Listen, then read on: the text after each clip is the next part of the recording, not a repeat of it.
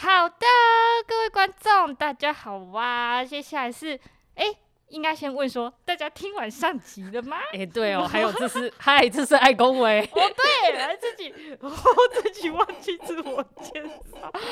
好啦，这个是爱恭维的想翔哥下集。下集，诗诗有三种，下集。下集，哎、欸，光他第一种就聊一集了。没错，第一种身份就聊一集。那我们。今天这里要加快脚步，我们今天这集谈跟他聊两个角色，没错，就一个是老师的身份，对，一个是摄影师的身份，建筑摄影师，对，要强调是建筑摄影师，对，好，我们直接让他讲好了，好，赶快听下去，follow 起来，FB、IG、YouTube，拜托关注关注。那我接下来想问一些，就是你身为老师这个身份。身为老师这个角色，会的一些问题的一些问题。好，好，哎、欸，你教的是哪一科？一七年那时候其实是一个很巧的巧合。嗯，那因为那时候刚好我跟我们学校就是朝阳科大的建筑系主任还蛮熟的。嗯，那那时候因为他应该说他临时接到接洽到系主，临时升上系主任。因为他原本是有带设计课的，然后因为当系主任以后就很繁忙，嗯，没办法，因就是没办法好好照顾到这些学生，嗯，所以那时候他就很临时的请我去看看可不可以去当他们的临时的设计老师，像救火吗？呃，提着有救火，其实也没有。而且你又谦虚哦。他其实是毕业设计的老师，不是一般的建筑设计。所以那时候我觉得我这么菜，而且那时候我也其实没什么经验，就去当设计老师，我觉得这样子有点奇怪。我那时候，但是所以我是有点被连哄带骗骗过去的。我那时候系主任就说没关系，你就来看看嘛，就来看看，来跟同学聊聊天啊。然后一进去的时候，我记得我就坐上来，然后就直接系主任就直接说：“来，这个是我们未来的。”就是会带领大带大家的博翔老师，就直接被有点 从赶鸭子上架，赶鸭子上架，没有让你聊天的，没有让我思考的机会，或是让我推辞的机会，就在众人面前有点被硬拱上，硬拱上，嗯、像那个赵匡胤被拱上皇帝的这个概念，哦，所以其实是有点。我认为是有点莫名其妙的，就莫名其妙当上一个设计课的老师这样子。可是你当时有不情愿吗？还是你只是有点呃，我还没准备好的感觉？算第一个是我还没有准备，因为我觉得当老师，尤其是设计课老师，需要大量的涵养，不管是建筑素养，还有生活的美学的，实际上的施工的素养都要兼具。那再来是因为我那时候其实还经验还不太丰富。因为那时候其实只是刚考上建筑师没多久，然后对设计当然是有一些热忱，可是我觉得我还没有资格去胜任一个设计课的老师。因为我刚刚有提到设计课老师要兼具很多素养，何况是毕业设计的的老师这样子。但是当时后来，呃，我们系主任是有说服我的原因，是因为如 因为我的毕业设计还不错哦。有点自夸，这是我觉得算是还还 OK，OK 的有自信。所以那时候系那个系主任就说，其实你不需要在意这些经验，如果你能把他们的程度提升到跟你一样，那其实就是一个很对他们是一个很大的鼓舞，或是很大的帮忙这样子。所以就是因为这样，我才会被后来就决定好了，那就去当一下设计课老师这样子。哦但是我要补充一下，我现在我设计。毕业设计就是有教那一年的，oh, 哦，那一年而已。嗯、之后带的课程就不是设计课。哦、oh,，OK，是比较偏什么？呃，其实是对我来说是比较轻松一点课，因为它其实就是我专业。哦，我的设我带的两门课分别是呃，类似于版面制作，就是建筑排版，因为建筑在平图的时候都要排版嘛。就有点像是版面编程与版面制作。那第二个课程是作品集制作这样子。然后因为这两个都是比较偏向包装自己的设计，还有比较偏向表现法。那这两个对我来说是比较能够得心应手的，所以那时候我就很直接的就接下这两个两门课。其实这两门课说重要也是很重要诶，因为你我我不知道，因为我不知道你身边有没有这种人。有一些人他设计做的很厉害，或者是他设计的 program 什么他做的很厉害，可是因为他不懂得如何去 present 这件事情，他不懂得如何把它讲清楚这件事情，用任何工具不只是嘴巴而已，那他可能就会有点可惜，对吧？对。那有有时候如果你更懂得如何去讲述或者是表达的时候，你其实反而回来回过头来再检视你的设计，也是一种帮助。嗯，其实我的设计，我的课程其实不是比较，各位有上过大学的课，应该要知道，通常是一个老师一套东西，叭叭叭很无聊。那因为我我在老师之中算是比较年轻的，应该是相对年轻的，这样讲会得罪很多人，所以就会用比较活泼或是结合时事的，例如说。我虽然上的课是像我刚提到的排版嘛，建筑排版，可是我第一堂课可能就会跟他说，呃，其实我不知道学校为什么要开排版这件课程。我因为老师，我老实说，跟各位同学说，现在在业界，我毕业以后从来没有排过任何的版面。我觉得这样很直白跟他讲，但是也不能说是排版很重要，排版不重要，而是因为叭叭会有很多的含义。哦，所以我会比较。站在跟学生同一个角度，跟学生同一个角度，或者是利用业界真未来真正会用到的东西，会需要你花时间去学东西来跟他们上课。例如说，我就会跟他们说，简报是很重要的，嗯、还有口才、讲话哦，你会舌灿莲花，有时候会比你一个好的作品还重要。我就会针希望他们针对这些去做加强，这样子。嗯哼。那你有观察到现在学生他就是对这方面，比如说会开窍吗？还是大家其实都懵懵懂懂？上课睡觉，上课睡觉，下课尿尿。其实一个班级的学生，因为我学生有的很多，有的很少啊。例如说，我有八十人的学生，八十人的课程，也有四十个人的，但是。这么多人之中，我认为只要有五个人，哦，通常当老师久，你就知道你没办法掌控所有的事情，你没办法掌控他们要不要出席上课，要不要睡觉，要不要认真听讲等等。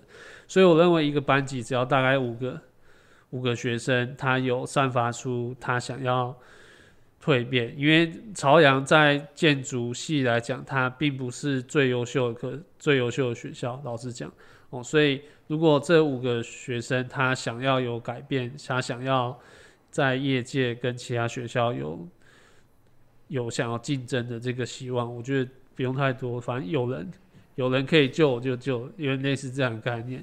那其实这些人很明显会，这些人他们就会非常的积极主动哦。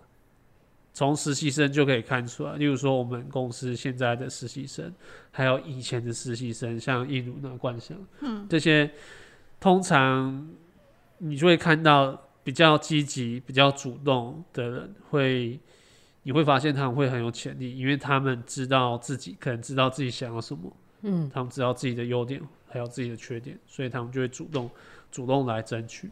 所以在上课的时候，你就会看到有些人会一直来跟你问问题，嗯。很明显，就是那些学生、那些同学会未来可能会比较有竞争力。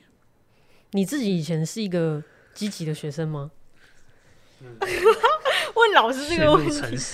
哎、欸，因为、呃、因为我说真的，你你看，你当学生跟当老师，这中间其实没有隔很远。嗯，算就是跟别人比起来，对不对？所以你应该会更多这种既视感吧。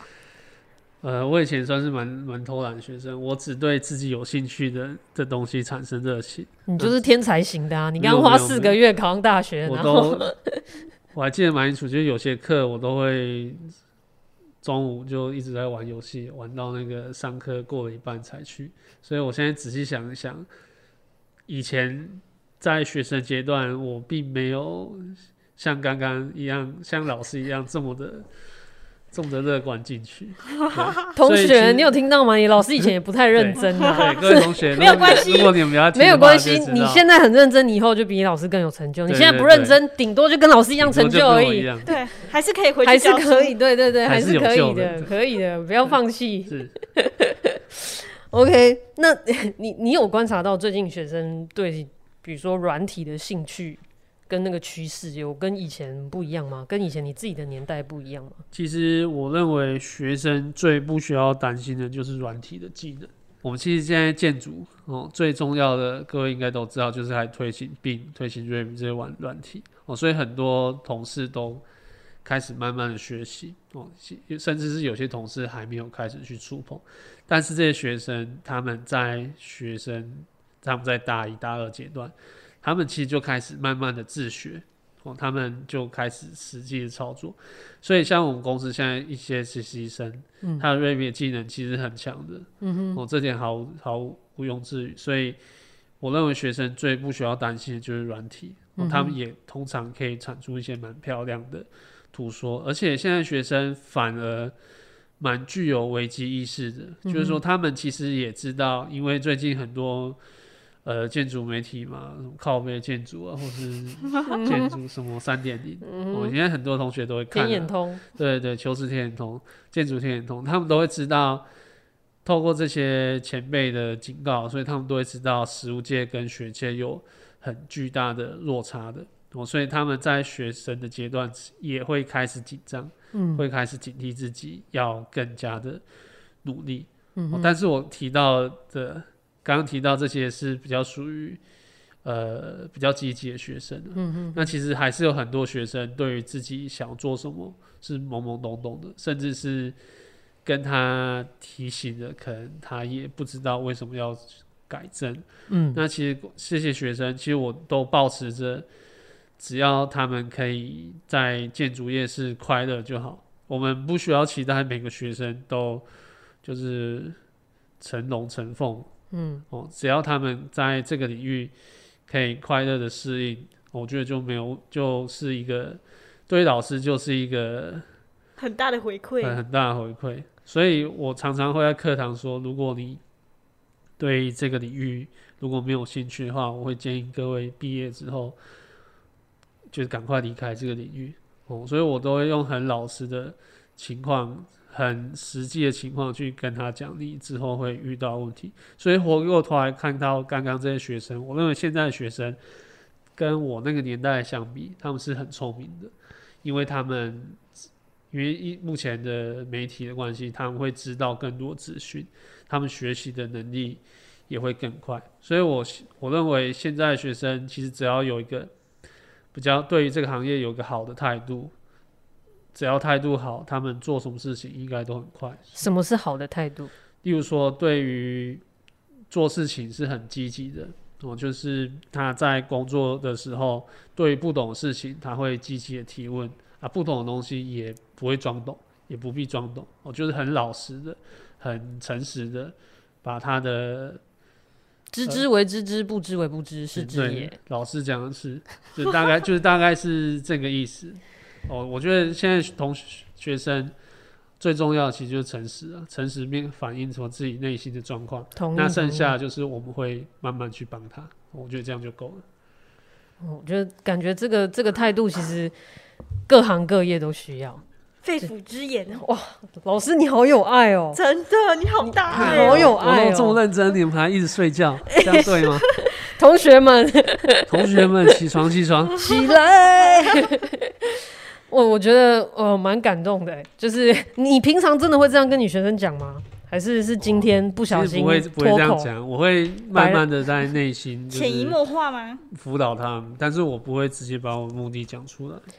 那我我这边想要就你的，比如说整个跟建筑专业有关的这一系列的脉络，从你前面就是高职的时候在思考，高职毕业之后在思考，然后。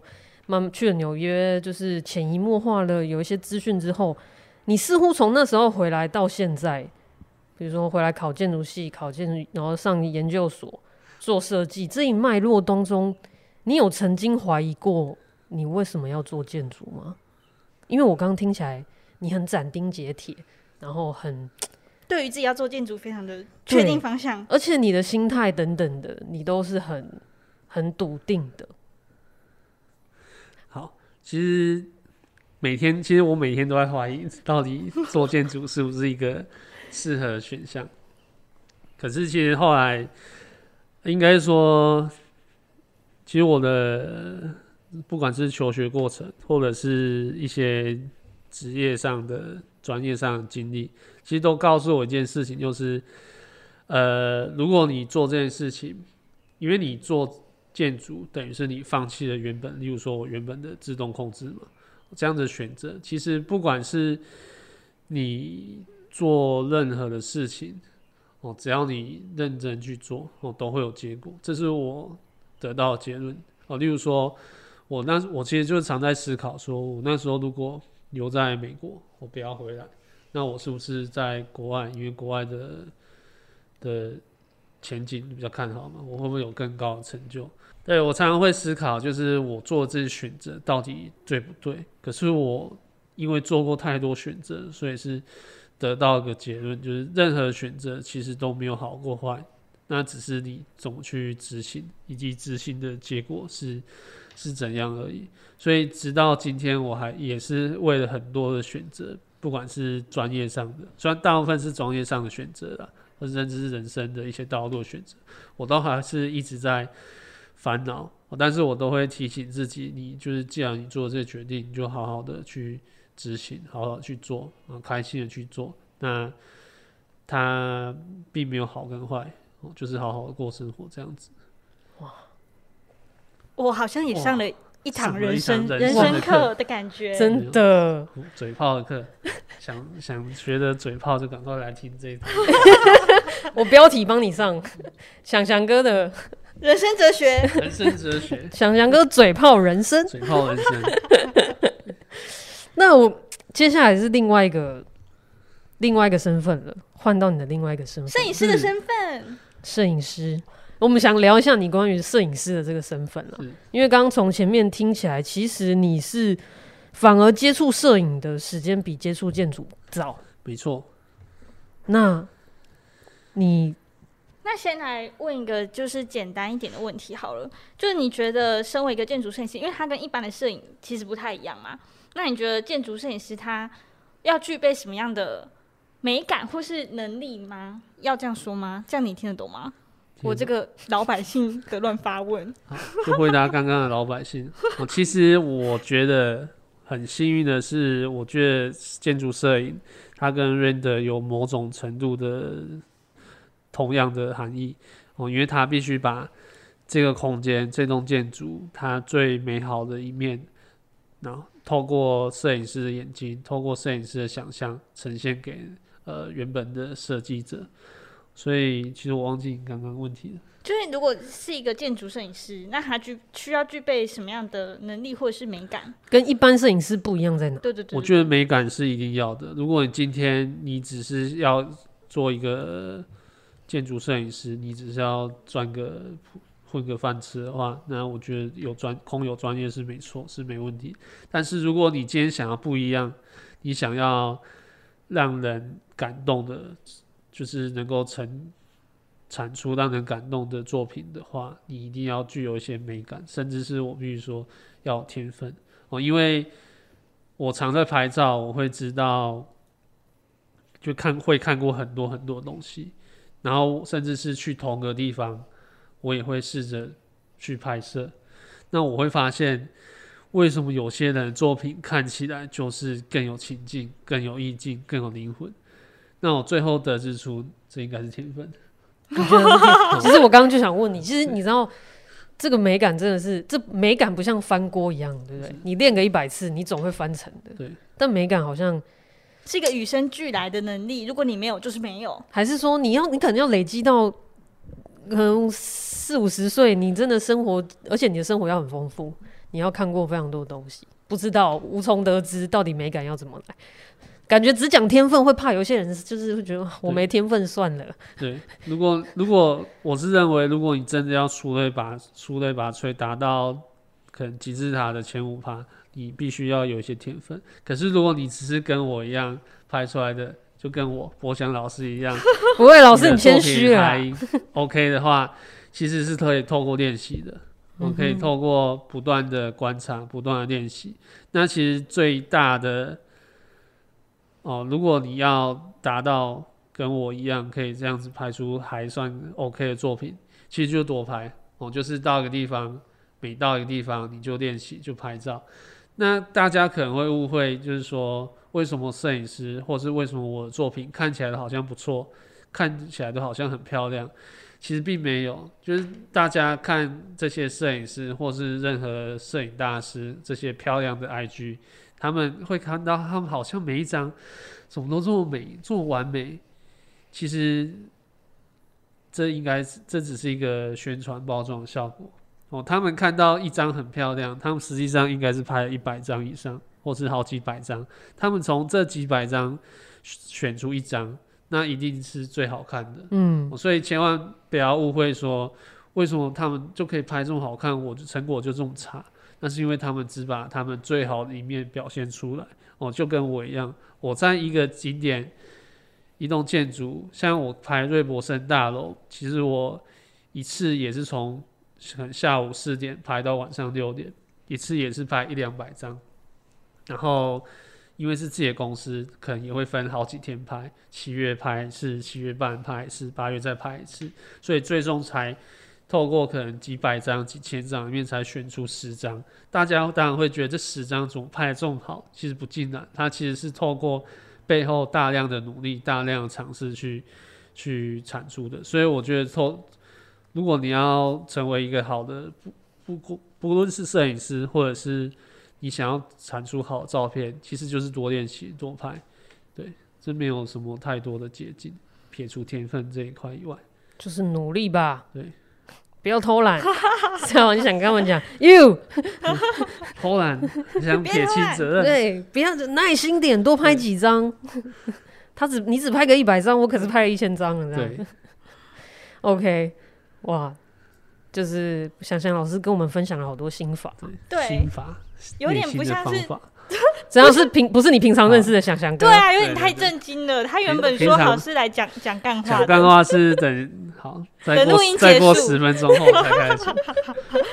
那我想问一下，就是因为建筑摄影也跟一般摄影不一样，他要我跟你去拍照的时候，发现就是你的 gaze 也不太一样。那你要不要来跟大家介绍一下，就是建筑摄影师他需要有一些跟一般摄影比较不一样的 gaze 是什么？好，一般来说。建筑摄影或是空间摄影，啊，因为我不是专业的，我知道听的可能有有专业人会听到哦，所以讲错了不要见怪。第一个就是一个好的脚架，那一个稳固的脚架，它会好操作的脚架，它会帮助你拍摄的时候更为流畅，因为你当过助手就会知道那个脚架是要一直移来移去的，动来动去的，那拆拆合合其实蛮累的，所以有时候现场会准备两只脚架。就是因应在不同的高低，因为脚架拆卸是很麻烦的，对，所以就不同脚架就快速的拍取不同的角度。所以第一个我认为是脚架，那第二个是一个好的云台，因为脚架它本身还要有一个云台才去可以去做一个好的一个操作。但是因为我不是专业的哦，所以我就用一个两三千块左右的云台，它只要可以让你很方便的去移动去取景。哦，就是一好脚架，但是我知道，像台中有一些知名摄影师的脚的云台，一个都是三三五万起跳，我、哦、甚至是更贵、哦。但是我用云台是两三千块的而已，对，因为我一山还有一山高哎，对我并没有以这个为饭吃，所以当然就会有这些专业落差。所以我刚刚提到的脚架跟云台是必备的。哦，那再来最重要，我想可能是相机。那相机在商业摄影来讲比较重要，我想可能会是画素。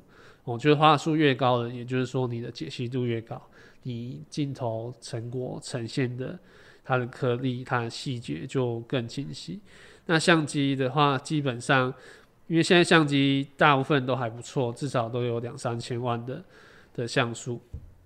那但是如果你今天是一个商业摄影的话，那可能就不一样，业主可能就要求它放大到百分之百都要很清楚。所以我知道很多相机，很多应该是说专业的摄影公司，他们的相机都是用哈苏那种一亿多、一两亿像素的哦，相机啊，一台就可以一台相机就可以买一台国产车。诶、欸，是不管不管拍整个大空间，包括拍实物也有可能吗？你刚刚讲的那些商业摄影，对，其实但是商业摄影又有点不一样。嗯、商业摄影通常在室内，它会更注重灯光，哦，灯光这件事情。那建筑摄影好处是它不用砸太多灯光的设备，哦，但是它反而是要更会观察光线。观察不同时候的光线，早上的跟下午的跟中午的就绝对不一样，清晨的也会不一样。所以光线在建筑摄影而言是一个非常重要，甚至是一个最基本的一个观念。那回过头来，刚刚的设备除了相机本体之外，镜头也是一个蛮蛮大的一个学问。那镜头通常我们会喜欢用移轴镜。移轴镜，我想有概念的人可能就会知道。移轴镜吗？移轴镜，对，它就可以让你的镜头可以修正建拍摄建筑。一般我们在拍摄建筑都会用广角嘛，但是你用广角直接拍摄建筑的时候，就会发现它会很大很大变形。你如果越广的话，它变形就越严重。所以这时候我们就要透过移轴镜去校正它变形，让它变成是一个两点两点透视。变成垂直水平是很完美的一个状态，但是我刚刚提到的这些设备其实都比一般的普通的镜头、普通的相机来得高很多，所以其实这一行的门槛，我觉得其实就是摄影器材。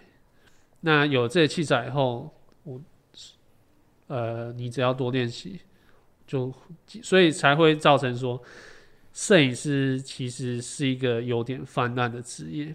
因为任何人只要有了相机，就可以说自己是摄影师，不管他的作品是好跟坏，因为好跟坏是客人决定的，不是一般大众去，不是我说的就算。所以建筑摄影师在摄影这个行业，其实是它的竞争力目前也是蛮激烈的。我一个举例而言，一张照片以现阶段的情况，因为每一间它的它的 range 不太一样。最便宜、最便宜的一张照片，室内的可能都最便宜，至少也要一千块，但是它的成果可能蛮差的，哦，可能不是很好。所以说，你一个室内空间，通常至少要花两万以上，请一个摄影师，但是他拍摄天数可长可短，有的可能一个下午就结束，有的可能一整天，有的时候可能会是两天。但是你就可以想象，我两天大概就赚两万块。所以你今天如果接的案子很多的话，那个收入是蛮可观的。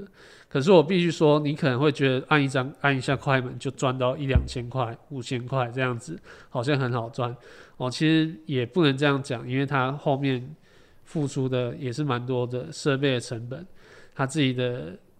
练习的时间，练习的时间、时间成本，还有他的专业能力。嗯，但是建筑摄影师是可以养家的，因为建筑会永远都会推陈出新，所以永远都会有这个市场。嗯哼哼哼。那你觉得，就是你在从事接触建筑摄影的过程中，你有觉得什么最难的地方吗？撇除掉，比如说我已经有钱了，我买设备，然后我也花了很多时间去练习。那你当下拍摄或者是过程中，你有遇到什么困难的事吗？对啊，因为像这样，如果你刚刚讲的设备都齐全，这个问题太好回答了。这种天天都会发生。对于一个建筑摄影师，最困难的，其实有有在拍建筑摄影的人，应该都知道我的回答是什么，因为你们应该也是一样。就是我要去帮一个设计很差的作品拍出好的照片。这个是非常非常困难，而且非常痛苦的。那那怎么办？不接吗？我不剪，绝对不剪，留着。我我怕有人就是影射哦。好，但是不会不会不会。哦，很困难。就是你如果你的设计本身就不是很特别，不是具有特色，但是你又要拍好看，这真的非常非常困难。那这时候只能用一些。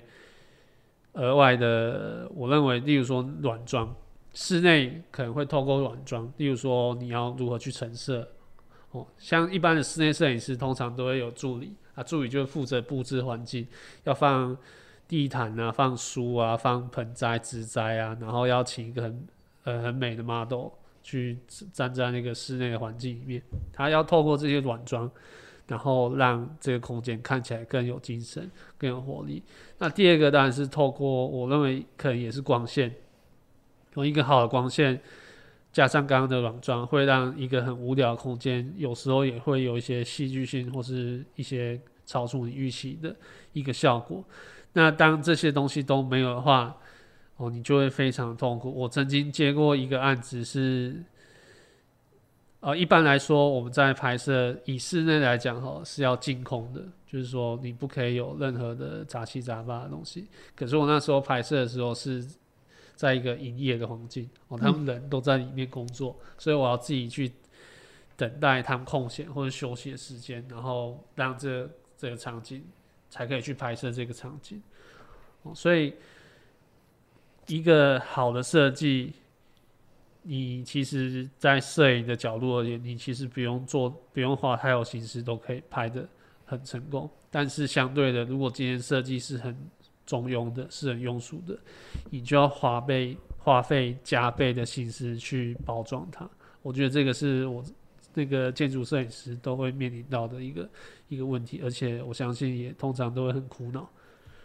你你觉得那个不好的作品是真的就是比如说没有美感，空间没有美感，或立面没有美感，还是那个基地没有美感，那个环境没有美感？是？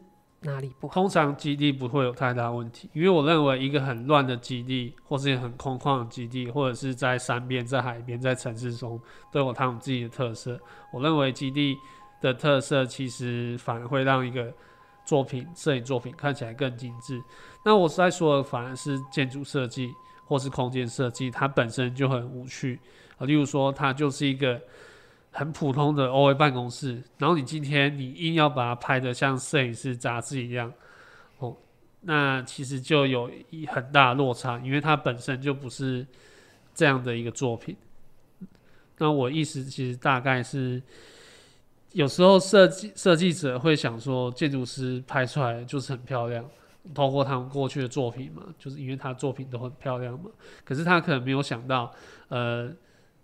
好的作品其实来自于设计者本身。我们摄影师其实只是透过，呃，透过我们的角度去让这个空间更有灵性，更有一些想象想象力。但是如果你今天你设计的成果完全没有想象空间的话，那其实就是最后的成果其实就只是一个，对我来说只是一个记录而已，它不是一个作品。作品对。所以意思就是说，人长得漂亮就吃香，人长得丑就吃自己。对，其实其实是这样。对，所以你你很少在那种一线的角色看到是他是一个其貌不扬的，除非他本身是很有特色的。对，如果你今天完全没有特色，然后又其貌不扬，例如说建筑建筑的话，那其实他再怎么包装都是有困难的。所以长得漂亮很重要，但是建筑是建筑的漂亮是设计者可以控制的，但人的漂亮没办法，除非你去整形。对，好，这是两者不一样的概念。肺腑之言，肺腑之言。对。那我偷偷问一个问题，那你有想过，就是你不要做建筑师，你不要在事务所工作，然后你去专门接案吗？专门接建筑的案？因为你说你刚刚说到这样也可以养活自己的话，你有想过这件事吗？有，很诚实的这样说，但是因为我有一些别的技能嘛，例如说我会 render，我会建筑摄影，那我其实有比较过，其实如果刚刚的问题是我会不会自己想跑去接建筑摄影，哦，我会认为建筑摄影其实竞争力还蛮高的，因为会的人太多了，因为其实反而一般的业主，有时候我们设计我们。影像创作者会自己觉得我要让作品多好多好，可是有时候业主他只就真的是觉得我只要我只要大概七十分的作品就好哦，所以要达到七十分，就像我刚刚提到的，你只要具有设备跟一定的美学素养，我觉得不是太困难的一件事情，反而是你要达到九十分是很困难的哦，所以相比之下，我会觉得建筑摄影这个行业，我反而是排兴趣的。我就是我不是拿来当饭吃，我是把它当做是一个记录，因为当然因为我自己是从事建筑，我是建筑师嘛，那所以我拍建筑反而会变成是一个我自己的工作记录。呃，也不能算是工作记录，就是我到一个地方就会欣赏建筑。如果有看我那个旅游照片就知道了哦，因为我是到处去游历嘛，所以我会希望用我的角度去重新诠释这个。啊，这个建筑的外观或者建筑的空间，哦，所以对于建筑摄影而言，我反而是把它当成是一个兴趣或是创作。那我反而是对建筑人的倒是有自己考虑过，以后可以靠这个饭吃哦，因为两者相比之下，投资报酬率还有得到利润而言，做人的他的。它的杠杆比是比较高的，是高很多的，赚的钱比较多。坦白说，好讲白话，就赚的钱比较多。还在那里跟我什么什么比什么比？讲这么多废话，就是你花的时间可以比较少，但是赚的钱却比较多。对，就是像你这么诚实。对，就是这样。这很重要，这很重要资讯给后辈知道。后辈知道，对。那我我我从你刚刚这样听的过程当中啊，就是。就是建筑摄影这个东西对于你的意义，是不是真的就像你讲，你是纯粹是想就是在用你的角度去记录你每一段旅程？其实没错，我最刚开始接触摄影，我最早当然是因为工作关系了，但是那时候是以工作角度而言去当婚婚纱的那个摄影助理，我，所以那时候就有。开始在拍摄一些人像，但是回过头来就是有关建筑摄影这件事情，其实是我当时在，主要是在美国，就是从那时候交换学生的时候，我那时候自己买了相机，然后因为刚好也是建筑这个行业，所以就开始在各个城市去游历，哦，也可以说是记录或者是记录当下的心情、当下的心态，哦，所以我刚开始的摄影作品其实是很单纯的。就是看到什么就拍，哦，反而是慢慢的透过因为学习到建筑以后，才开始去慢慢的专注在拍摄我的专业哦，建筑这件事情。所以其实回过头来，最后我想想，为什么我会拍这些东西？其实答案很简单，甚至是没有什么可以好讨论，就是我纯粹希望把建筑拍得很美，把它最美的那一面拍摄出来。哦，就这样而已。其实没有太多的后面的背景故事，就是我纯粹希望产出很漂亮的东西给大家欣赏。我希望产出很有故事的画面，供大家去去思考哦，为什么会有这样的一个成果？所以关于摄影这件事情，我并没有把它当成是一个未来想要谋生的一个的工作原因，是因为呃，我觉得如果用过于商业的。商业立场去看这件事情之后，我可能会慢慢开始讨厌他，会慢慢不喜欢他。所以我只是偶尔会答应朋友或是有认识的说，哎、欸，不可以帮我拍一下什么什么空间，我去帮忙。哦，不然除此之外，我其实还是比较喜欢自己一个人哦，没有压力的，就是在这个地方待多久就多久，不想待也没关系。哦，用自己第三者的角度去。去看待建筑摄影这件事情，而不是哦有，因为你如果真正用商业角度去拍，你会必须要思考很多东西，你必须拍出也许不是你自己喜欢，可是是业主要求你去做的，而且你必须会在一个很有，通常是一个很限制的环境下，有限制的状况下去做这个建筑摄影的，所以我与其这样，我反而还是比较希望自己可以。就是悠悠然的、自然的，哦，做自己我喜欢的建筑摄影这件事情。你觉得？你觉得建筑摄影师这个身份啊，是不是你就是某种程度你在跟建筑师或建筑在做建筑设计这个身份之间，它算是一个喘息的身份吗？它让你可以爱着建筑，然后可是可以更自由一点。对，你刚刚讲到一个重点，就是因为通常。自己在设计自己实际在工作的作品，通常十之八九并不是自己最想要的样子，所以你必须透过去观察这些更优秀的作品，去让自己喘息，甚至让自己想象，也许我未来也可以完成这样的一个大作。哦，所以进入摄影对我来说，很大的因素也是我自己放松，自己在重新。因为你在工作上，你会通常在工作，你会越来越厌恶这个工作，你会是 任何工作都一样，任何工作一样，所以我会透过这样的机会去让自己能够休息，或是重新喜欢上哦，我现在所从事的，维持热忱，对，维持热忱，说得好，超棒的。今天翔翔哥给我们分享非常扎实、扎实的内容，同学听一听再听，要做笔记，对，然后给我检查。那。今天我们差不多对你的这个千奇百怪的问题，差不多是到这边告会告一个段落。好，那我觉得 这边我做一个简单的结尾。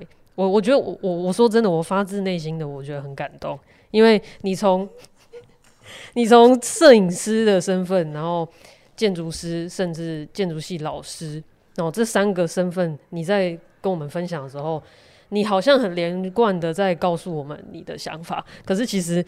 你这三个角色，你在讲的话当中，从你的话语里面可以听到，你不是刻意要有这个身份的，你就是很发自内心的，你也觉得哦是这样做，或自然而然自然而然就变这样了。而且你在这三种身份的转换之间，其实你都有一个你自己的核心的想法，是觉得可以帮助能救几个就救几个的老师，然后是可以让自己维持建筑热忱的建筑摄影师。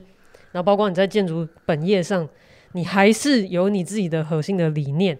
那当然你知道，呃，离那个理念的落实还有一段路要走，但是你持续在努力当中。有为的好气，太励志了！我的天啊！我觉得我是透过你的总结更认识我自己。哇，太棒了，太棒了！我认识你，你也认识你自己。我回去我也要自己再重听一下。太棒了，太棒了！我们今天谢谢博翔来跟我们分享这么多。我觉得同学要听三遍，这集太重要。没错，谢谢翔翔老师，谢谢翔翔老师，谢谢老师们，大家拜拜，拜拜，拜拜。